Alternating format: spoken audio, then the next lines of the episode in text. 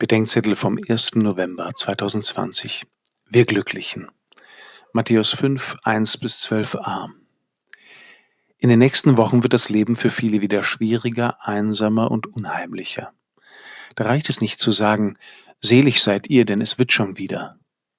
Aber gerade das hat Jesus nicht gemeint, wenn er die Armen und Trauernden, die unter Ungerechtigkeit Leidenden und die unschuldig Verfolgten selig preist denn die sind eben nicht selig, weil sie arm sind, traurig oder ungerecht behandelt oder unschuldig verfolgt, sondern sie sind selig oder glücklich im Blick auf das, was Gott hier zu geben begonnen und einmal ganz zu geben versprochen hat. Erbarmen, Trost, Gerechtigkeit und ein Zuhause, das uns keiner mehr nehmen kann.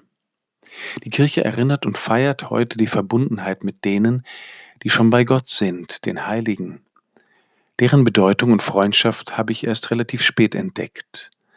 Ihr Zeugnis offenbart mir das Leben, das Gott in dieser wirklichen Welt mit mir leben will. Sie beten für mich und gehören zum selben Organismus der Kirche wie ich und gehen so unsere Wege mit.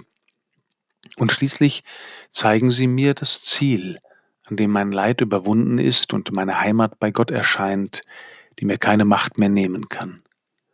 Es genügt nicht, wenn wir Christen sagen, selig seid ihr, denn es wird schon wieder. Wir sollten uns mit den Freunden verbinden, die unser Leid überwunden, Gottes Erbarmen gefunden und die Liebe durchgehalten haben. Sie sagen uns, dass Gott halten wird, was er versprochen hat.